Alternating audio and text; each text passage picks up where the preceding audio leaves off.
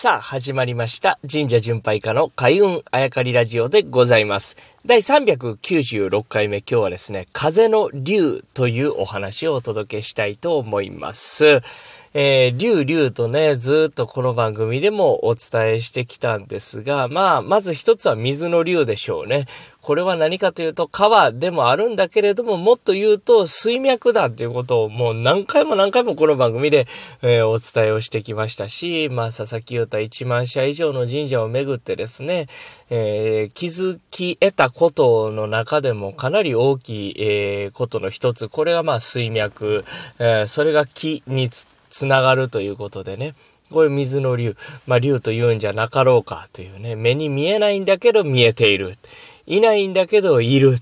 宿っている。これを水脈とね、一つこう定義づけたわけですけれども、で、またこれ二つ目の竜を実は見つけたんですと言ってね、えー、いつかお話ししましょうということで、えー、少しお時間を頂戴したんですが、今日はあその名も風の竜というお話をお届けしたいんですけれども、これも言っちゃってるんですけど、要は風なんですよね。いや、むしろ、竜と言った時にですね、水脈よりも、むしろこっちの方が気づきやすいと自分でも思います。あ、今竜が通ったんじゃないか、ヒューみたいなね、えー、目に見えへんけど見えるというようなね、感じで、むしろこっちの方が気づきやすいんじゃなかろうかと思うんですけれども、実はこれこそ目に見えない、で、そもそもそこにいる、いや、いないだ存在としては近いんだと思うんですよ、物理的に。地下水脈よりも地上に流れている吹いている風の方が距離が近いですからね。まあ東大元暮らしとまでは言いませんが、まあ存在が近ければ近いほど実はこう遠くなる。それも竜じゃないかと思うわけですけれども、これ風が竜やとなんでどこで気づいたか、まあ見つけたかという気づいたか。これはですね、京都に愛宕という山がありまして、で、この一番てっぺんのところにですね、愛宕神社というお社があります。まあ、これ、火伏せの神さんや言ってね、え火の神様を祀ってるんで、その火の神さんが山の頂上にいると。そっから下はもう火事にさせへんぞという願いが込められた神社でして、えー、なので、まあ全国各地ですね、山の上に大体、えー、祀られる神社というの。まあ、その歴史の、どこの時点でというのもありますけれども、大体、まあ、愛宕さんと。山の上になると愛宕神社というようなね、感じで、そして火伏せの神さん、火事、よけの神さんとして信仰されるんですが、まあ、そこ、まあ、ほぼ登山なんですよね。ほぼっていうか登山しないといけない。車では行けないんですよね。ロープウェイもましてや、今はないですからね。で、参拝させていただいて。で、これね、行き道の時は、あ気づかなかったんですよね。なんでかわかりません。足元をね、えー、こけないように見てたから、前見てなかったのかななんて思いますけれども、要は下りになってるんですよね。帰り道ですからね。で、そんなに直線っていうのがないんですよ。やっぱり山道なんでね、ジグザグなのか、で、まあ、ほ、ほぼ階段みたいな、整備されてないんですけれどもね、えー、まあ、角度が急なところもあったりとかしてて、下ってたんですけれども、行き道こんなとこあったっけなっていうところに一箇所パッて、で、ストーンと僕の前で、その山道が抜けてたっていうか、抜けて、抜けて見えたんです、ストーンとね。で、それがですね、イメージするならば、あの、スキーのハーフパイプみたいな道なんですよ。ハーフパイプって言うと、そのパイプを半分という意味ですからね。丸い、えー、筒状のものを地面とこう平行にスパンと真ん中で割った、その下の部分ですよね。それがずっと道として続いているようなイメージ。そしてさらに上側ですよ。上が道なわけないんですけれども、それがこう、そっから両サイドから生えている木。これが、まあ、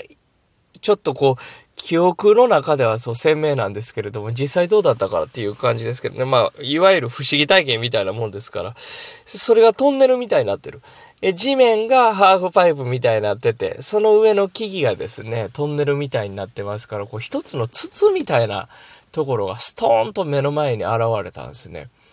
で、やっぱり夏の暑い時期に僕行ってましたから、実はこう、ちょっと熱中症みたいな、になりかけちゃって、えー、諦めようかなと思ったんですけれども、上までなんとか参拝させていただいた帰りでしたね。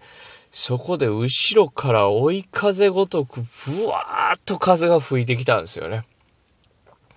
それがいきなりドンと吹いてきたんじゃなくて、じわりじわりじわりじわりじわり、ぶわーっと風が吹いてきて、うわ、なんやと思って、前見るとその景色ですよ。うわーって、また徐々に徐々に風が止んでこの状況を実は竜が通り抜けたんじゃないかなって思ったんですよね。で、さっき距離感という話をしましたけれども、どうしてもやっぱりその自分でこんだけ言っときながらもどうしても竜というのは探してしまうんですよね。つまり自分よりも外というか自分の外、うん、そしてどこかにという概念でずっと竜を探してしまう。いやでも実は違うなと。まあ、自分の中、自分のところに竜が通り抜けたんじゃなくって、あの、わかりやすく言うならば、竜の体の中にいたみたいなね。そんな体験をしたわけです。つまり、縁取りが自分を囲ってたわけですよね。で、バーッと竜が通り抜けていった。うん、これを風と言うならば風なんですけれども、なるほどなと思って。これなぜが、なぜなるほどなというと、僕が見てた景色に僕ね、ポイントがあると思うんです。やっぱり風通し風通しってやっぱり人間にとってすごく大事だと思うんですよ。部屋の中に風が通るとか通らないとかね。もちろん風が通らない部屋よりも風が通る部屋の方がいいわけですよね。で、風が通らない場所よりもきっと風が通る場所の方がいいです。なぜって、風が通らないところっていうのはその空気があずっとそこにあって入れ替わらないっていう。で自分が、まあ、これ科学的な話になるかもしれないですけど、自分が吐いた二酸化炭素の濃度の方が上がってくるわけですよね。それよりもどんどんどんどん流してもらって新鮮な空気の方が絶対自分の体にいいわけですよ。これ部屋やったらなおさら。風が通らない部屋やと二酸化炭素の濃度がきっと上がっていくんでしょうね。だけど風がこう通るっていうことはどんどんどんどん新鮮な空気が入ってくる。で、これ考えてみると人間にとってやっぱり水、空気ってめちゃくちゃ大事なもんなんですよね。で、この水の流。で、空気大事やって。それは分かってるんやけど何なのかっていう、風通しというところに竜という存在を見出したということなんですよね。で、例えば、その、お見せする、家建てるとかなんかって、きっとこう、風水でも同じやと思うんですね。今自分で言ってて思いましたけど、風水って風水って書きますもんね。今言ってて気づきましたけど。だからその景色がいいとかね、えー、まあ、神社から見る景色にこそご利益があるなんてね、えー、本に書いたあ覚えがありますけれども、きっとそこには風という名の竜、これは僕ら目には見えてないけど、きっと見てる景色に竜を見出してるからこそ、ここ気がいいね。景色がいいね、というようなことを意識せずとも本能的に発することができるんでしょうね。まあ、つかみどころのない話かもしれませんが、それこそ竜なんじゃないかなと。なので僕が見つけた竜、二つ目はですね、えー、風の竜と。一つ目は水脈だった。で、二つ目は風。しかしこれは風というね、えー、形ないものですけど、筒状のもの、もしくはそんなあものに竜という存在を見出す。今日はそんなお話お届けをいたしました。